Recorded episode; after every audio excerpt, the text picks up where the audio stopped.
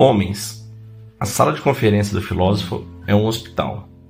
Tu não deverias sair dela sentindo prazer, mas dor, pois não estás bem quando entras nela. Epiteto Discursos Eu não sei se você já esteve em uma clínica de fisioterapia ou de reabilitação. Fato que não é um lugar divertido de estar, porque o processo de cura é dolorido. Os especialistas são treinados e sabem exatamente onde exercer pressão, que submeter a estresse, de modo que você possa fortalecer os pontos fracos do paciente e ajudar a estimular aquela área que estava atrofiada. E a filosofia estoica é muito parecida com isso. Algumas observações ou exercícios vão tocar nos seus pontos de pressão. E não é nada pessoal, mas é esperado que doa.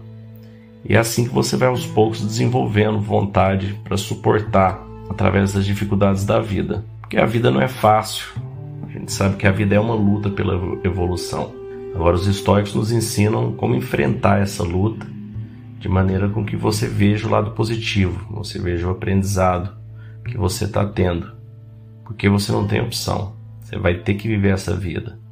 E viver olhando os pontos negativos sem utilizar das virtudes estoicas de conhecimento, de coragem, de sabedoria, de temperança, você vai ter uma vida muito mais difícil.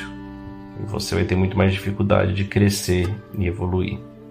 Não é isso que dizem os estoicos. Espero que você possa refletir sobre isso e aplicar isso no seu dia a dia.